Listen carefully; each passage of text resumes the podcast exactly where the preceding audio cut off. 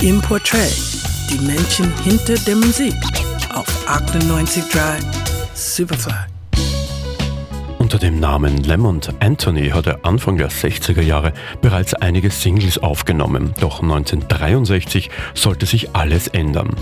Der Motown-Gründer Barry Gordy überredet ihn zusammen mit den Brüdern Eddie und Brian Holland ein Songwriter- und Produktionsteam zu bilden und die Hits für die Talentschmiede aus Detroit zu liefern. Er nahm es wörtlich Lemon Doja.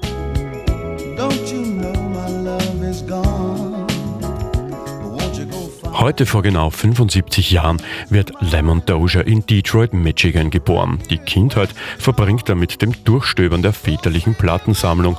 Außerdem singt er im Kirchenchor und genießt die klassische Musik, die von der Tante am Klavier gespielt wird. Die Entwicklung geht schnell. Gerade mal 22 ist er, als er von Gordy für Motown angeheuert wird. Der blaue Schriftzug über dem Haus von Motown, Hitsville, wird umgesetzt. Stop in the Name of Love, Bernadette oder Can I Get a Witness sind die ersten Hits, die Doja mit den Holland-Brüdern umsetzt.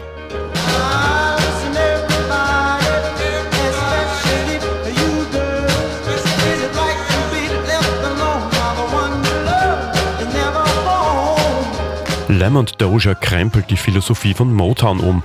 Er will das Credo des Labels leben, das Sound of Young America. Als reines Rhythm and Blues Label gestartet, hat Dozier mehr im Sinn. Musik für alle, ohne Bezug auf die Hautfarbe. Motown wird zum Schmelztiegel verschiedenster Stile. Man lässt Soul, Country, Jazz, aber auch Klassik und europäische Folklore in den Sound einfließen.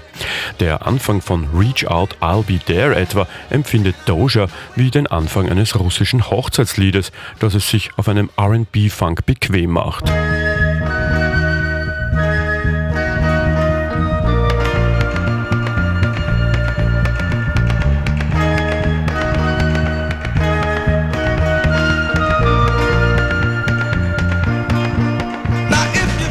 Unzufrieden mit den künstlerischen und finanziellen Restriktionen durch Barry Gordy verlassen Lemon Dozier und die Holland-Brüder 1967 Motown Records. Lemon Dozier zieht es außerdem in Richtung künstlerischer Unabhängigkeit. Er macht Solo weiter und veröffentlicht 1971 sein Debütalbum Out Here on My Own.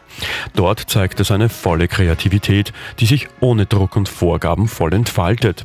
Ein Meisterwerk mit diesem Song, in dem er die Nixon-Ära aufs Schärfste kritisiert.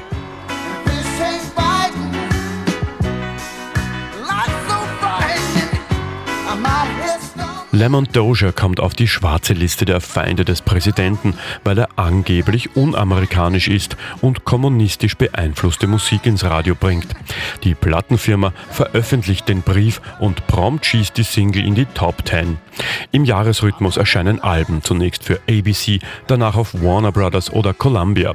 Lemon Dozier ist auf dem Zenit seiner Karriere, könnte sich eigentlich auf seinen Hits für Motown und seinen Soloerfolgen ausruhen, macht aber weiter. Immer geht er dabei mit der Zeit und lässt auch Sozialkritik nie außen vor. Alles Gute, Lemon Dozier zum 75er. Gerald Krafnicek, 98.3 Superfly.